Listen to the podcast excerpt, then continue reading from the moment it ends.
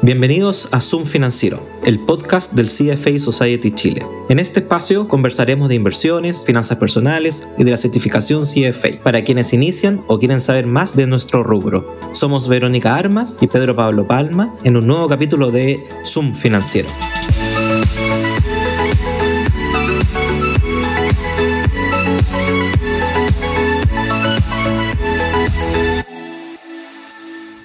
Hola a todos, ¿cómo están? Bienvenidos a un nuevo episodio de Zoom Financiero.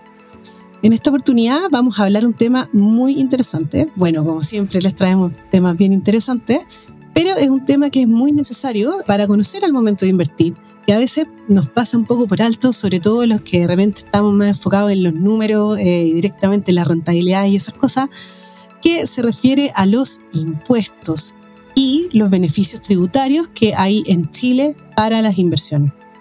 Y en este contexto nos acompaña un gran invitado, es William Peñas. Él tiene más de 27 años de experiencia en inversiones, tiene un magíster en tributaria de USACH, está hoy acá para acompañarnos a PPP, a mí y a todos ustedes en resolver un montón de preguntas que tenemos de este tema. Así que bienvenido William, gracias por acompañarnos hoy día. Hola Verónica, hola Pedro, ¿Qué tal? Buenas tardes, ¿cómo están? Bien, pues muchas gracias. Buena, Willy, bienvenido. Muchas gracias por la invitación a conversar sobre estos temas que cada vez son de más interés de todas las personas. Exacto, son cada vez más interés y, tú claramente te gustan harto porque tenías un montón de experiencia en ello. Así que, de hecho, como para partir un poco en contexto, estábamos hablando en off, antes que partiera la conversación acá entre los tres, eh, ¿por qué es tan importante eh, este tema? ¿Por qué es importante tener en consideración los impuestos a la hora de invertir? No sé si nos puedes ayudar ahí dándonos un poco de luces. ¿Cuál es tu opinión al respecto? Sí, mira, hoy día cada vez se hace más eh, relevante observar distintos instrumentos financieros del mercado chileno, del mercado extranjero a la hora de invertir, porque mm, en mi opinión en mi mirada, creo que la rentabilidad de las inversiones de las personas naturales, de las personas jurídicas, esa rentabilidad que uno obtiene de su inversión, siempre debe medirse eh, al final después de costos, de los costos que puede tener cada instrumento financiero, una remuneración, un costo, una comisión, y, y, debe medirse después de impuestos ahí la verdad es que uno esa variable después de impuestos como que no la tiene bien considerada y siempre uno mira como la rentabilidad después de costos nomás. Mm. Pero eh, para la persona natural, la persona física, es mucho más relevante estar mirando esa rentabilidad después de impuestos porque, por ejemplo, si un instrumento me da un 1% de rentabilidad más que otro instrumento, pero resulta que ese instrumento que me dio 1% de rentabilidad al momento de, vender o enajenar ese instrumento, esa rentabilidad, me significa pagar un 40% de impuesto versus otro que tenía que tal vez pagar un 10% de impuesto, la rentabilidad de la última línea pareciera que puede ser más rentable el instrumento que paga menos impuestos.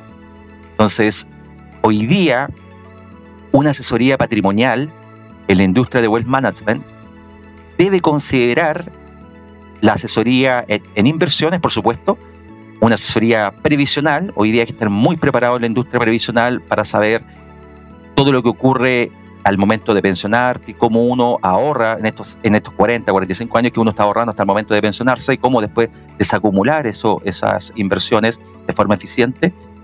Tiene que considerar una asesoría en protección. La protección familiar es muy relevante. También hoy día hay que preocuparse también porque a todos nos va a ocurrir el fin de la vida, entonces hay que preocuparse de la asesoría en sucesión, eh, en la herencia intestada, una herencia testada, qué significa pagar los impuestos, cuando la persona no está, ¿cierto? Le ocurre el fin de la vida y después los herederos tienen que enfrentarse a este proceso que es doloroso, pero eh, aparece también los impuestos. Doloroso y oneroso. claro. Y, y hay que preocuparse de la asesoría tributaria. ¿Y por qué la asesoría tributaria? Porque cada producto o activo financiero en Chile tiene distintos comportamientos tributarios porque han pasado muchas leyes tributarias que le han cambiado la tributación a algunos instrumentos. por ejemplo, si uno puede dar este ejemplo del artículo 57 bis o las inversiones en 57 bis que se conocían antes, que porque hoy día están derogadas las inversiones en 57 ya no puedes invertir en 57 bis.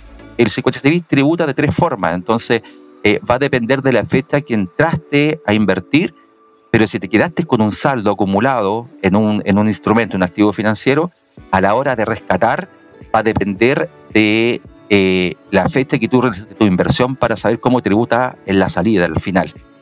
¿Y, y por qué? Porque al final, eh, en abril de cada año, todos nos enfrentamos al proceso de declaración de renta y nos enfrentamos a los impuestos y no sabemos cómo realmente tributa cada producto porque nos encontramos con el proceso de golpe. Entonces, si pudiéramos tomar decisiones mucho más preparadas y saber cómo tributa en la salida o en el rescate o en la desacumulación eficiente cada instrumento, va a ser mucho mejor a la hora de tomar las decisiones de inversión. Oye, Williams, y, en ese sentido, al final del día, eh, no sé qué santo experiencia, eh, lo has visto, si una persona está realmente con una buena planificación tributaria respecto a sus inversiones, ¿cuánto puede llegar a, significar en, no sé si en ahorro o en ganancia? Pero un poco lo mismo. sí, se, puede ver de, ambas maneras. Mira, eh, básicamente esto depende de la carga tributaria de cada persona, porque al, al final del día, al final del año, todos nos vamos a enfrentar al impuesto global complementario, que es el que engloba todas las rentas del año, todos los ingresos que tú puedes tener en el año.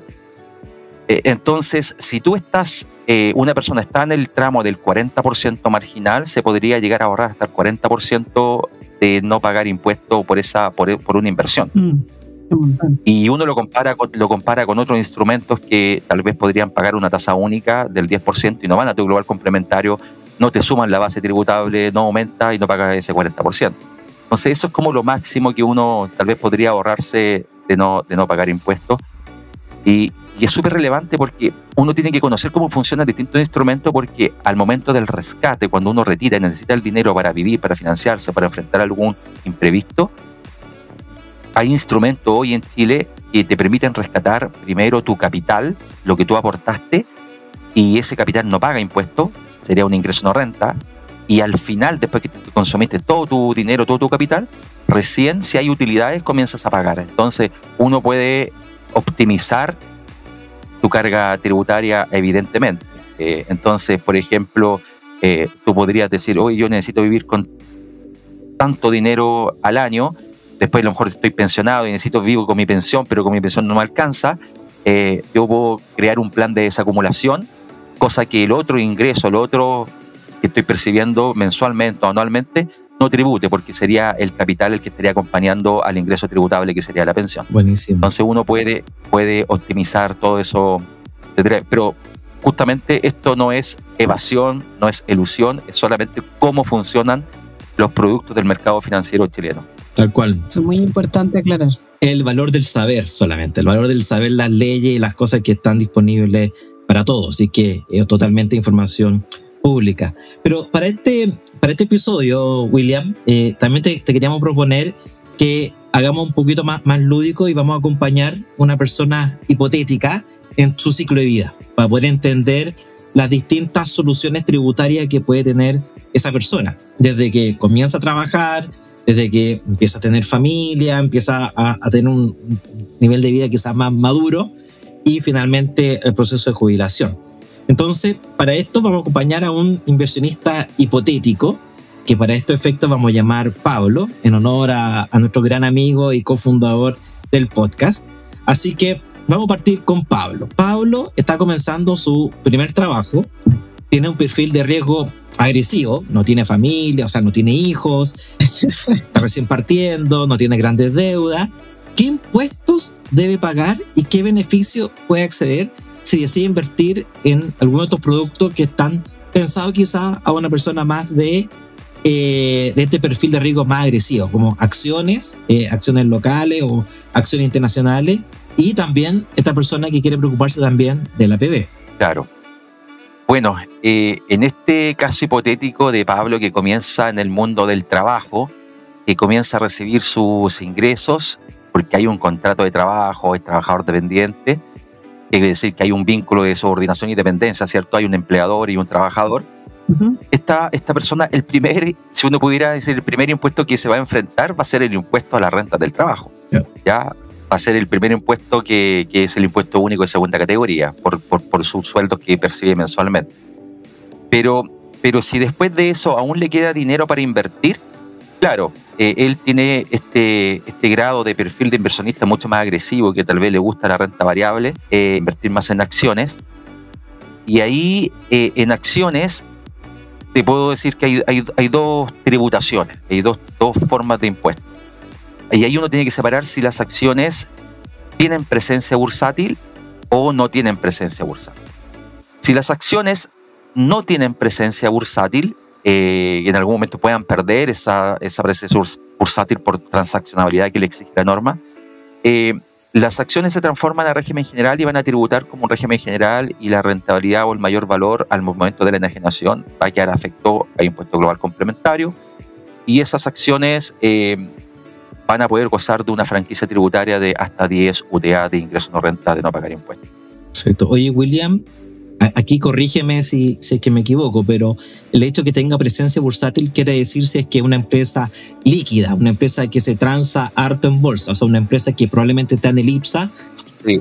tiene alta presencia bursátil, pero una empresa que se transa muy, muy poco, como, no sé, algunos colegios o algunos clubes, probablemente tiene poca o nula presencia bursátil. E efectivamente, muy bien, así que lo podemos eh, resumir en eso.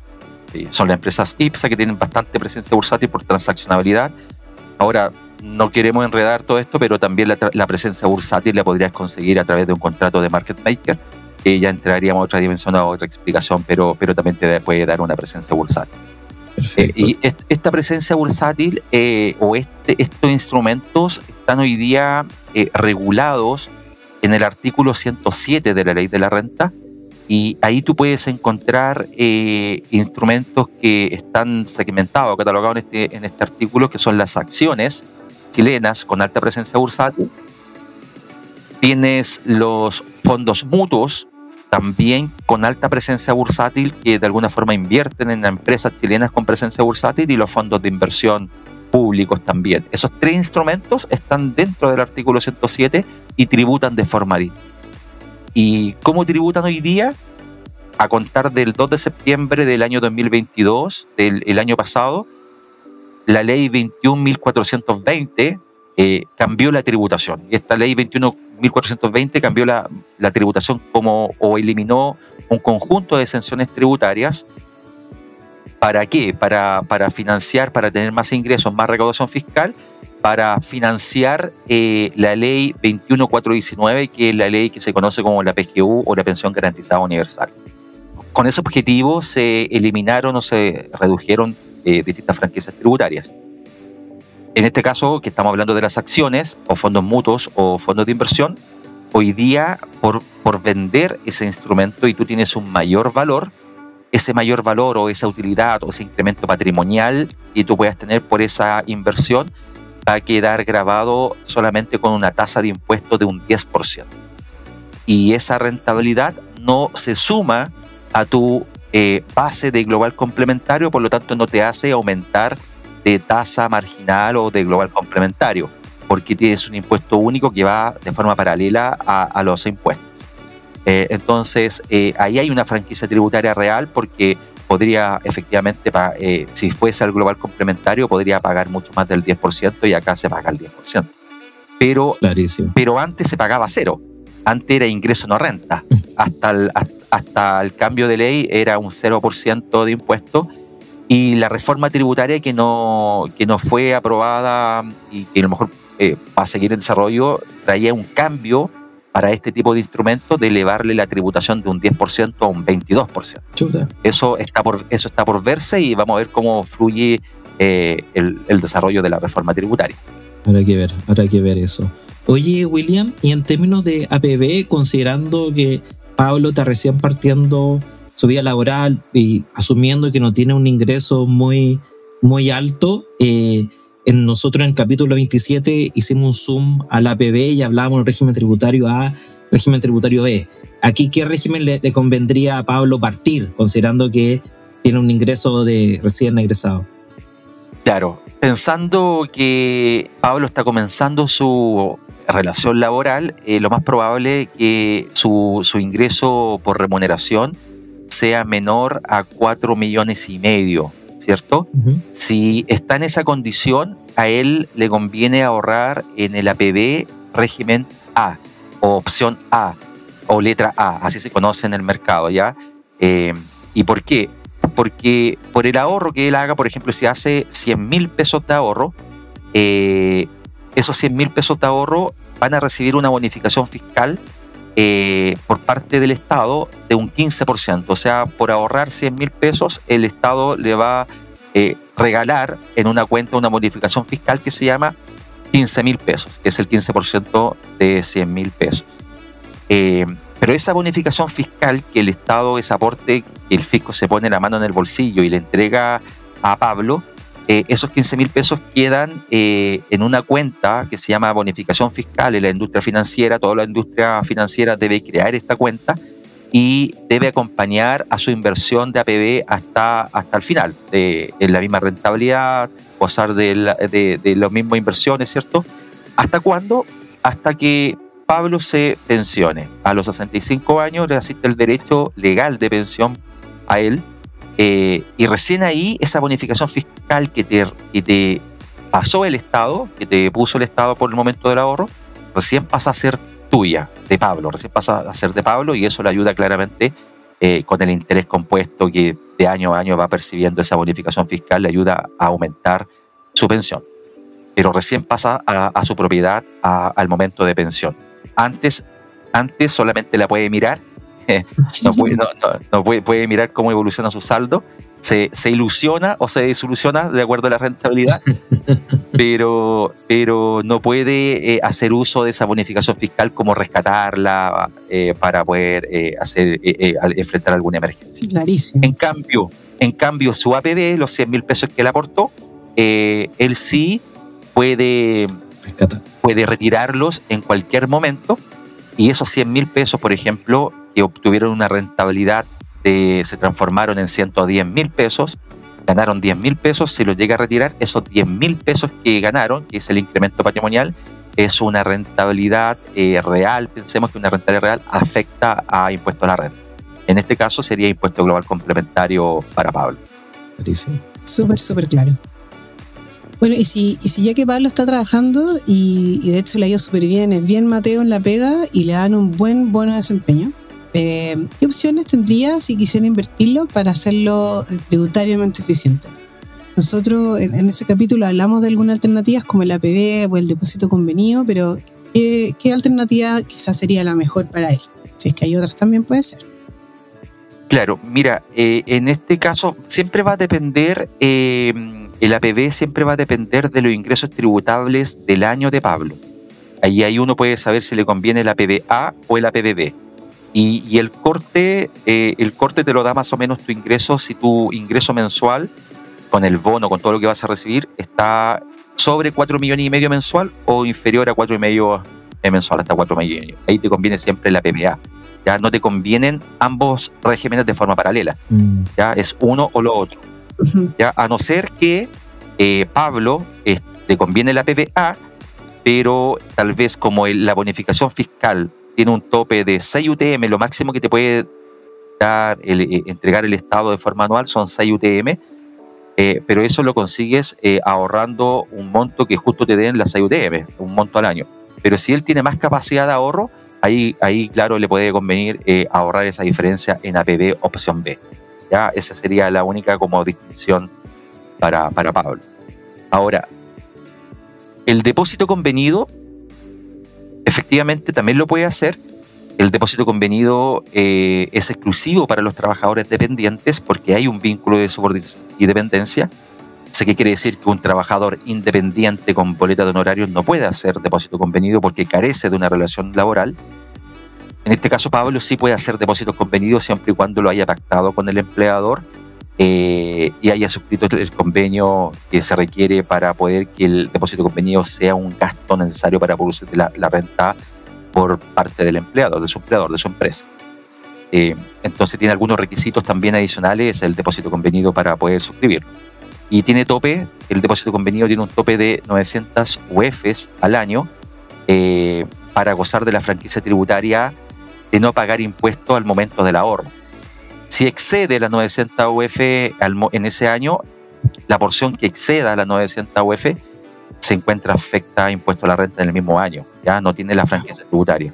No era como antes, que antes, eh, más o menos el 2010-2011, el depósito convenido no tenía esa restricción y tú podías hacer depósito convenido sin límite, sin tope eh, de las 900 UF y gozabas de la franquicia tributaria. Perfecto. O sea, si tiene un bono, Pablo, de menos 900 UF, el depósito convenido probablemente en términos tributarios es lo más eficiente. Mira, puede ser más eficiente incluso el APBB porque el APBB, si él en algún, en algún momento él tiene alguna necesidad, mm. por ejemplo, puede quedar desempleado, eh, hoy día podría retirar el APB, el APBA o el APBB y le da liquidez para enfrentar emergencias que puedan ocurrir cuando está desempleado. Pero si lo invierte en depósito convenido, ese dinero en depósito convenido va a quedar sometido a las reglas del decreto ley 500 y eso dice que no lo puede retirar hasta el momento de la pensión. Entonces, si está comenzando con 24 años, 25, 26 años y lo invierte en depósito convenido, tiene que saber que ese depósito convenido no, no podría utilizar en el momento de algún, alguna cesantía, porque va a tener que dejarlo ahí invertido hasta que él se pueda pensionar. A los 65 años le asiste el derecho, él se podría pensionar antes de esa edad, siempre y cuando su saldo ahorrado le permita cumplir ciertos requisitos y eh, la afiliación al sistema también. Entonces, yo en ese caso, yo le recomendaría a Pablo eh, usar a PPB fuertemente. Buenísimo. Oye, y siguiendo con Pablo, que ya han pasado los años, Pablo ya está a una edad un poquito más, más maduro, mediados de los 30, mirando ahí próximamente los 40, ya tiene familia, eh, le ha ido tan bien y tan Mateo, como dijo Vero, eh, ella tiene un puesto gerencial y su perfil de riesgo también ha ido cambiando. Hoy día ya está un poco más, más moderado, está buscando alternativas probablemente más balanceadas y se encuentra con estos otros eh, instrumentos, como que qué impuesto y beneficio también se encuentra con la cuenta 2. bueno, tú ya comentaste el tema del fondo mutuo, así que probablemente eso ya, ya está. Entonces la diferencia entre fondo mutuo y cuenta 2 en términos tributarios, no sé si es que hay uno ahí. Y ahí también algo comentaste que en esta situación probablemente, dado su ingreso, ya le conviene pasar del APBA al APB régimen tributario B probablemente, ¿o no? Sí, sí, lo más probable es que ya superó esa barrera de ingreso, por lo tanto ya le conviene sus ahorros eh, realizarlos en APBB porque la franquicia tributaria va a ser mucho mayor que el 15%. ¿ya? Es por eso que le conviene la APBB. Pensando en que, que, tiene ahorro, que puede generar ahorro y no, no sus hijos, sus gastos de vida, su casa, ¿cierto? Le permiten estar financiados. Eh, él puede, puede seguir haciendo APB opción B, eh, idealmente por las 600 UF. Si lo hace vía empleador, pueden ser 50 UF mensuales y si lo hace una vez al año son 600 UF de forma directa y tendría una devolución de impuestos en abril del año siguiente de cada vez. Eh, así funciona el APB, o sea, eh, eh, el instrumento es un, porque es un ahorro, el APBB es una, un ahorro que uno hace antes de impuestos, es antes de pagar los impuestos. En cambio, el APBA es un ahorro que uno hace después de pagar, haber pagado los impuestos. Esa es la diferencia. Y, así funciona, por ejemplo, una cuenta 2 de cualquier FP es un ahorro que uno hace después de impuestos, después de haber pagado los impuestos. Los fondos mutuos eh, del régimen 107 de la ley de la renta o los fondos mutuos del régimen 108 de la ley de la renta em, también son ahorros eh, que realiza Pablo después de haber pagado sus impuestos. Entonces, el APBB es el único instrumento que hoy día em, rebaja la base imponible o la base tributable al momento del ahorro y se genera esa, esa economía eh, de impuesto eh, de forma mensual o de forma anual. Y, la devolución, eh, o sea, y, esa ganancia se va a reflejar en devolución de impuesto al año siguiente, en el fondo. ¿Eso es? Efectivamente, si lo hace de forma directa, si lo paga él, Pablo, directamente en, una institución financiera, después ese, ese, esa inversión va a aparecer en su declaración de renta, en una línea de la declaración de renta que eh, rebaja o resta, le resta a todos los ingresos tributables que tenía Pablo. Entonces, como le resta eh, a los ingresos tributables, su base tributable es más chiquitita, Y al ser más chiquitita, el impuesto global complementario es más chiquitito de lo que pagó durante, dentro del año. Entonces, todo ese impuesto pagado en exceso eh, se lo devuelven. Se lo devuelven siempre y cuando tenga que tenga devolución de impuestos, porque si tiene que pagar impuestos por otras rentas que haya tenido, haya tenido, no sé, no, no, no, no va a proceder eh, la devolución de impuestos de forma total o, podría proceder solamente parcial. ¿ya? Pero así funciona. Claro, que hay una suma de ingresos y gastos y llega a un número final de, que se hay que pagar o devolver. Así es. Mm. Oye, y, ya, y si Pablo después eh, ya, ya casado con familia y empieza a premiar tener un hogar propio, el sueño de la casa propia, quiere comprarse una casita, está ahorrando y logra juntar un pie y que ya tienen que pagarlo pronto, obviamente está preocupado de que no perder esa inversión, de tenerlo eh, de conservar el capital, así que decide meterlo en un depósito a plazo.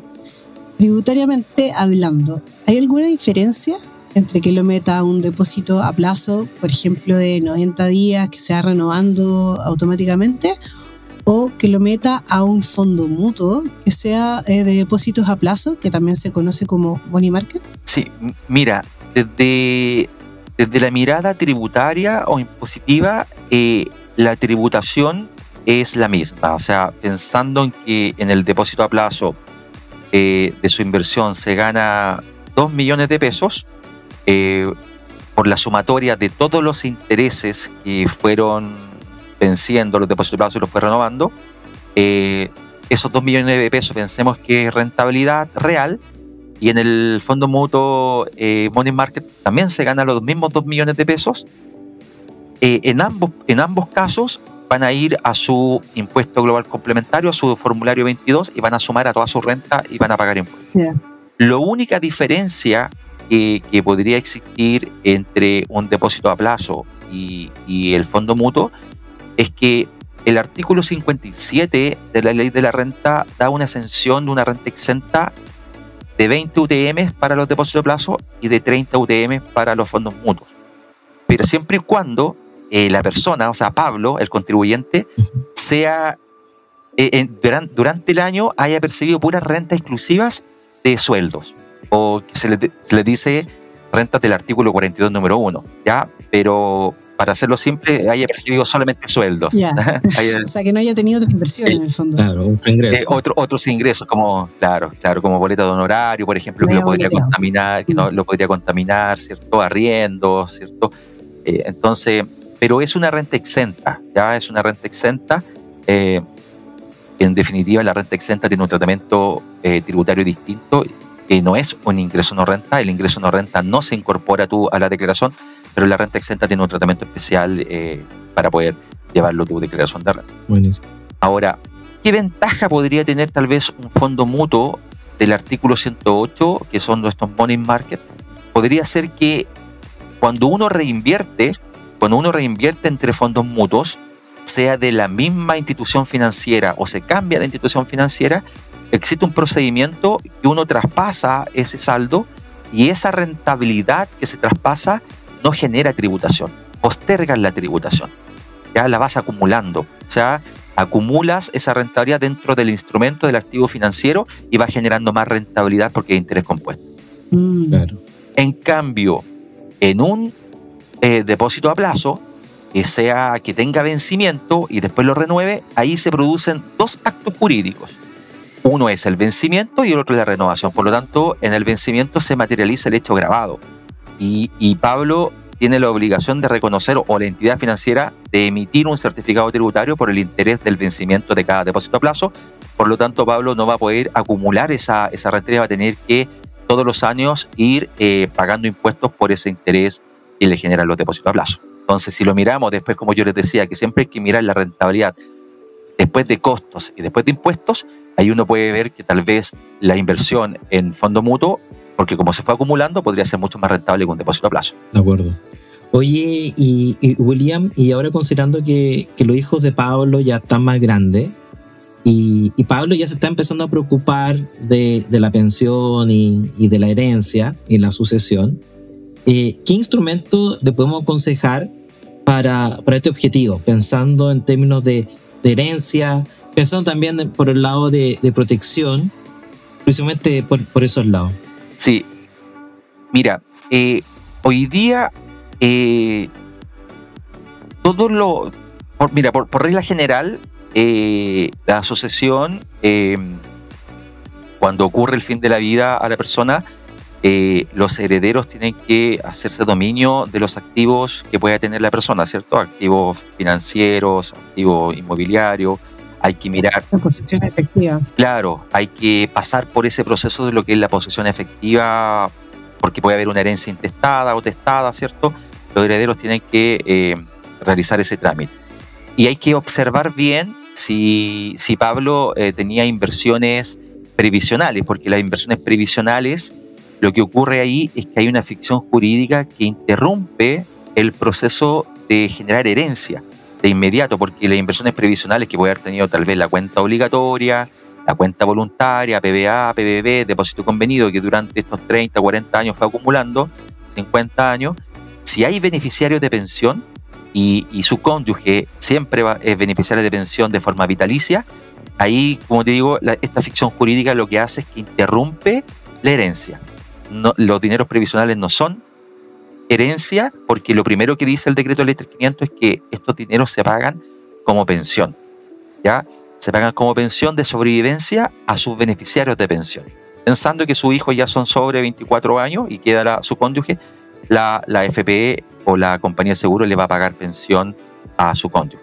Y esa pensión es tributable, es una renta del trabajo, eh, tanto para Pablo como para su cónyuge. Y ustedes se preguntarán, ¿y por qué es tributable la pensión? Bueno, básicamente porque cuando uno ahorra en la cuenta obligatoria, ¿cierto? todos nosotros que trabajamos ahorramos en la cuenta obligatoria, nos descuentan el 10%, ese ahorro que hace uno en la cuenta obligatoria es antes de impuestos. Entonces, ese ahorro que yo hice en la cuenta obligatoria no ha pagado un impuesto de toda la vida que yo he ahorrado. Si realicé en APB, tampoco he pagado impuestos. ¿Cierto? En APBB porque me rebajó mi base tributable. Si es, si es depósito convenido hasta 900F, tampoco he pagado impuestos. Entonces todo eso se suma eh, para calcular la pensión y todo eso es tributable tanto el aporte, el capital, más la rentabilidad, porque la rentabilidad que ha tenido en todos esos activos financieros que se ha movido entre multifondos, fondos mutuos, acciones, seguros de vida, ¿cierto? Que puede haber eh, ganado rentabilidad, eso también es tributable en el momento de la pensión y, la pensión va a ser tributable de acuerdo al monto de pensión. Y después que, por ejemplo, eh, le ocurre el fin de la vida a su cónyuge, eh, es algo que a todos nos va a pasar, ¿cierto? Eh, y está comprobado que a los hombres primero que a las mujeres, después ese dinero que queda, ese dinero previsional que sigue quedando en la FP, ahí recién retoma el proceso de herencia. Y ahí los hijos recién ahí lo pueden cobrar al FP el 100% en calidad de herencia. Y ahí el impuesto va a depender el patrimonio que están recibiendo y las tasas del impuesto a la herencia van del 1% al 25% y va a depender de eso el impuesto que deban pagar de acuerdo a lo que están recibiendo de su papá, de Pablo porque aquí no pasa el dinero, no pasa el dinero para su cónyuge, nunca pasa. O sea, el fallecimiento de Pablo no es que pase ese dinero y se vaya a su cónyuge, no, sigue siendo administrado bajo el RUT de Pablo eh, pagando pensión. Sigue en ese caso. Ahora, en términos de hoy día de, eh, herencia, eh, son pocos los activos que uno podría decir que tienen franquicias tributarias en el proceso de herencia. Uno podría encontrar los departamentos de FL2, ¿cierto? Que, tienen una exención hasta, hasta dos unidades. Después puede encontrar que eh, eh, la cuenta 2 de una FP eh, goza de una franquicia tributaria de hasta 4.000 UF, junto con los otros dineros previsionales. Mira. 140, 140 millones que los podrían recibir los herederos sin pagar impuesto a la herencia, porque lo define y lo describe el artículo 72 del decreto ley 3500 y como, y como, lo, como los dineros previsionales, la cuenta obligatoria, la cuenta obligatoria, el APB, el depósito convenido pasarían primero a pagar pensión, uno los podría activar desde la cuenta 2, esas, esas 4.000 UF, eh, en vez de tener en un fondo mutuo. Eh, por lo tanto, uno al momento de invertir tiene que estar, conocer muy bien cómo funcionan todos los instrumentos financieros al momento de, aporte, de rescate, de cambio de fondo, cambio de cartera, porque pueden ser que no tengan MLT, no puedan postergar al fallecimiento, todo. Y, hoy día, eh, eh, el tema es que los herederos, para, para hacerse dominio de esos activos, tienen que, como decía Vero, tienen que hacer el trámite de posesión efectiva. Y ese trámite de posesión efectiva eh, se podría demorar, yo conozco casos que van de seis meses a dos años, va a depender del patrimonio que tenía la persona, que tenía la persona, ¿cierto? Porque podría tener mucho, eh, podría tener empresas, eh, terrenos, tal vez tenía, ¿cómo se llama?, actividad en, campos, renta presunta, no sé, tenía contabilidades, a lo mejor tenía inversiones fuera de Chile tiene todo este tema de, inversiones financieras con distintos instrumentos financieros, entonces va a depender eh, de, cada persona. ¿ya? Pero hoy día eh, hay un instrumento, el único instrumento en Chile que es muy bueno para dar liquidez a la familia y que se paga sin, sin realizar, sin estar terminada la posesión efectiva. Entonces le da, le da liquidez inmediata a la familia. Por ejemplo, eh, doble tambores. claro, porque imagínate, imagínate el, papá eh, haya acumulado un buen patrimonio y, resulta que los hijos tienen que ahora enfrentarse a recibir todo el patrimonio del papá, pero resulta que tienen que, eh, como se dice en, herencia o sucesión, es un, eh, lo reciben a título gratuito, pero tienen que enfrentarse a un impuesto que es el impuesto a la, a la herencia, de acuerdo, que puede llegar al 25%. Entonces, imagínate si no tiene la liquidez para poder pagar ese impuesto a la herencia. Entonces, hoy día, eh, autorizado por el Servicio de Impuestos Internos, las compañías de seguros eh, pueden eh, pagar la inversión en una póliza de vida con ahorro financiera, la pueden pagar a los beneficiarios que dejó el contratante de una póliza, la pueden pagar entre 6 días a 10 días después de fallecido el contratante. Y eso le da liquidez inmediata al heredero para administrar el dinero, invertirlo y esperar ahí hasta que termine la posesión efectiva y después pagar el impuesto a la herencia. ¿Ya? Eh, son los seguros de vida. Son los seguros de vida con ahorro. Sí, efectivamente estuvieron, eh, apareció, hubo bastante incerteza del comportamiento tributario de los seguros de vida con ahorro, pero después de la ley 21420 eh, se emitió la circular 20 y la circular 21 eh, por parte del Servicio Puesto Interno en el año 2022 y lo que hizo fue crear mucha certeza jurídica para los seguros de vida con ahorro y es el único instrumento en Chile que permite dar disponibilidad inmediata a los herederos o incluso terceros. Ya lo permite la misma circular. Entonces, imagínense si ustedes fuesen herederos de, un gran patrimonio y no pueden acceder hasta que termine la posesión efectiva, que es un año y medio o dos años.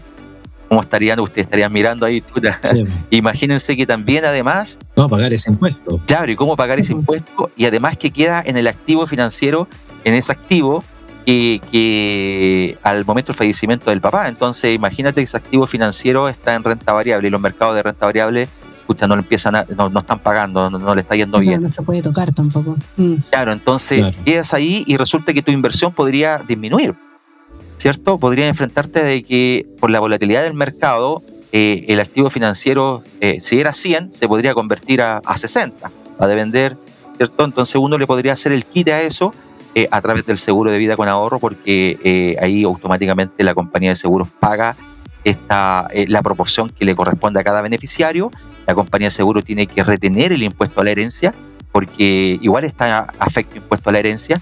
Eso quiere decir que empata con cualquier otro producto, pero le da la, liquidez inmediata.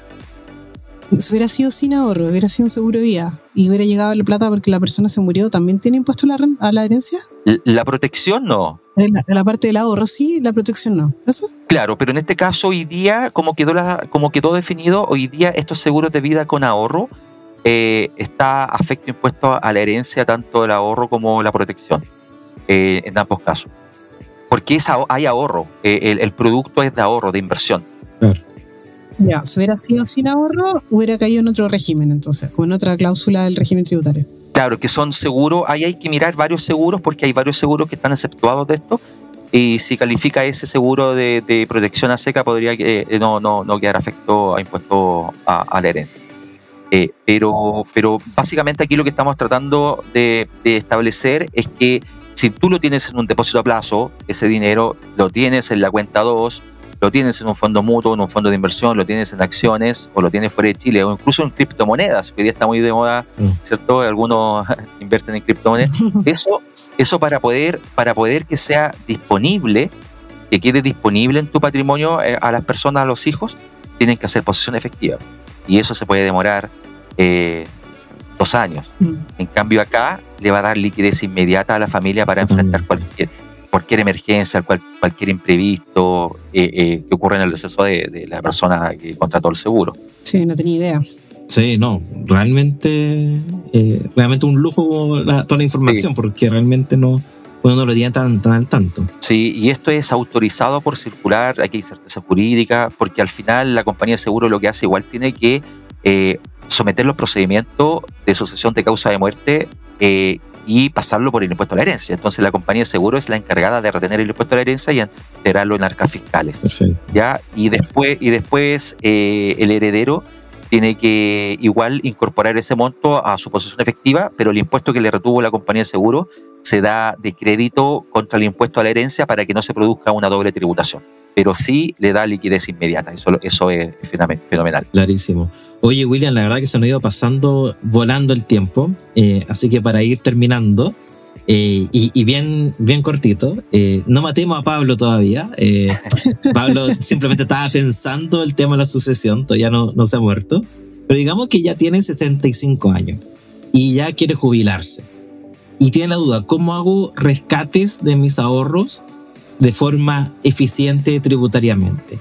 Y, también, mm, muy, muy corto, aquí la Vero me va a matar, también muy corto, ¿qué, hubiese pasado si es que él, poquito antes de los 65, hubiese decidido quizá jubilarse antes? En algún momento nosotros hablamos del excedente de libre disposición. ¿Cómo, cómo podría ser eso? Pero de nuevo aquí la, parte heroica, eh, estamos muy pasados en el tiempo, un poco que, Como, ¿qué consejo podríamos darle a Pablo? Sí, mira, bueno, Pablo la forma, eh, pues, la misma normativa, el mismo artículo 42 bis de la ley de la renta, dice que una persona pensionada anticipadamente o por edad legal, si retira de la PBB, no, no va a tener una tasa de castigo, que esa tasa de castigo podría llegar a un 7% extra del impuesto. Por lo tanto, ya por el hecho de estar pensionado o cumplir la edad legal, ya se elimina un 7%, podría eliminarse ese 7%. Ahora, la forma eficiente que uno podría decir, mira, aquí esto no es magia, o sea, aquí lo único que uno tiene que hacer, mira, va a depender de mi base tributable. Si yo tengo el, si quiero retirar a PBB, a menor base tributable que tenga yo en el año, me sale más económico que retirarlo cuando tengo una mayor base tributable, eh, desde el punto de vista de impuestos. Entonces uno puede decir, mira... O sea, tú dices base tributable, ¿cuánta plata estoy sacando al final? Dentro del año. Y, Porque se suman todos los ingresos, igual la fórmula del retiro a PBB, igual está mirando los ingresos que tú tienes en el año. Entonces, tus ingresos en el año, por ejemplo, eh, tienes una pensión que a lo mejor eh, puede estar al monto mínimo, porque las pensiones, tú, tú sabes que las pensiones las puedes tener un monto al monto mínimo, un monto intermedio, un monto máximo. Tú el retiro programado tú lo puedes mover las veces que tú quieras sin costo y de, dependiendo de tu ingreso tú lo puedes mover, dependiendo de los flujos que tú necesites. Pero si, si tú logras que tu base imponible eh, la reduzcas en un año, eh, el retiro a PBB eh, te va a salir más económico. Te va a salir más económico si tuvieras ingresos tributables.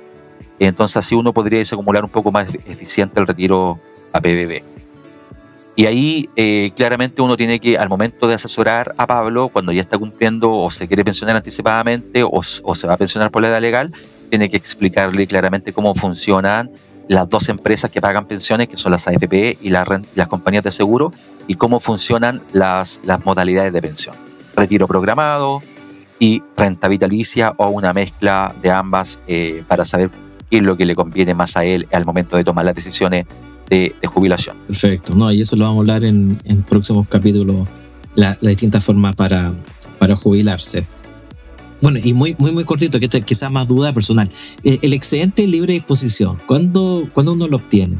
Mira, el, el, excedente de libre disposición básicamente es, es un dinero previsional que excede eh, de lo que, tú, lo que tú ahorraste, ¿cierto? Tu, tu bolsita previsional se somete a una regla, una, a una restricción. Dice, mira, si tu bolsita te alcanza para financiar una pensión, eh, de acuerdo al ahorrado al promedio 70% de los últimos 10 años, y alcanza a pagar esa pensión, dice, sí, alcanza a pagar esta bolsita, pero además me sobra, hay una porción que sobra, eso se llama exceso o excedente de libre disposición. Tú, ese excedente de libre disposición, lo podrías retirar del FP en una cuota tú le podrías decir al FP, mira, quiero que me entreguen todo este dinero eh, porque fue un exceso de ahorro de, acuerdo a, mi, a, lo que me corresponde para pagar una pensión y eso te lo pagan en una cuota. Pero ahí tú tienes que mirar cuál es el efecto tributario, porque recibirlo todo en una cuota podría ir todo a tu global complementario y podrías pagar un 40% de, de, ese excedente de libre disposición. El viaje a Aruba fregó. Que el jubilarse y se que estoy cachando. Claro.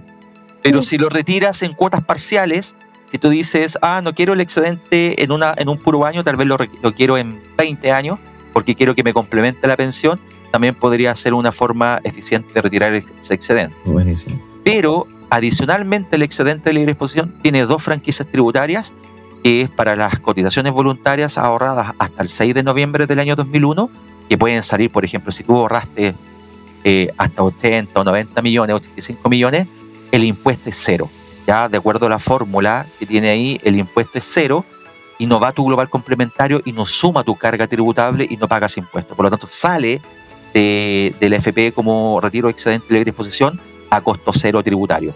¿ya? Pero ahí hay que analizar y asesorar a Pablo para saber si tiene, si califica para retirar ese, ese tipo de excedente de libre disposición. Y si no califica, para ese excedente está el otro excedente con franquicia tributaria que está regulado en el artículo 42 ter de la ley de la renta y que te dice que básicamente puedes retirar 800 UTM eh, en una pura cuota en 12 meses, que son como 51 millones, o podrías retirar 1.200 UTM pagada en de 200, máximo 200 UTM por año, o sea, en 6 años podrías sacar 1.200 UTM. Y eso es una renta exenta, eh, y esa renta exenta tiene un procedimiento especial eh, y te podría costar eh, mucho más barato que retirar el excedente sin franquicia tributaria. Y, y es, así funciona. Y eh, es, muy entretenido el excedente porque tiene harto, harto tema que, que mirar y cómo asesorar tu dinero previsional hasta, hasta usarlo hasta la pensión y después cómo desacumularlo. Buenísimo. No, sí, vamos a ver más, más capítulos de, de pensiones a futuro. Así que, oye, William, nuevamente, siempre un lujo conversar contigo. Siempre, yo eh, conozco a William de antes, siempre aprendo algo nuevo, así que realmente muchas gracias por, por aceptar nuestra invitación. Esperamos que todos ustedes les haya gustado este capítulo, tanto como a nosotros. Aprovechamos mandarle un saludo a, Pablo, Pablo Riemann, que nos sirvió de, de, ejemplo en esta oportunidad. Y si quieren estar al tanto de los próximos capítulos, denle al botón seguir y con el tremendo trabajo de Rodrigo Aguilar en la edición. Nos vemos en un próximo capítulo de Zoom Financiero.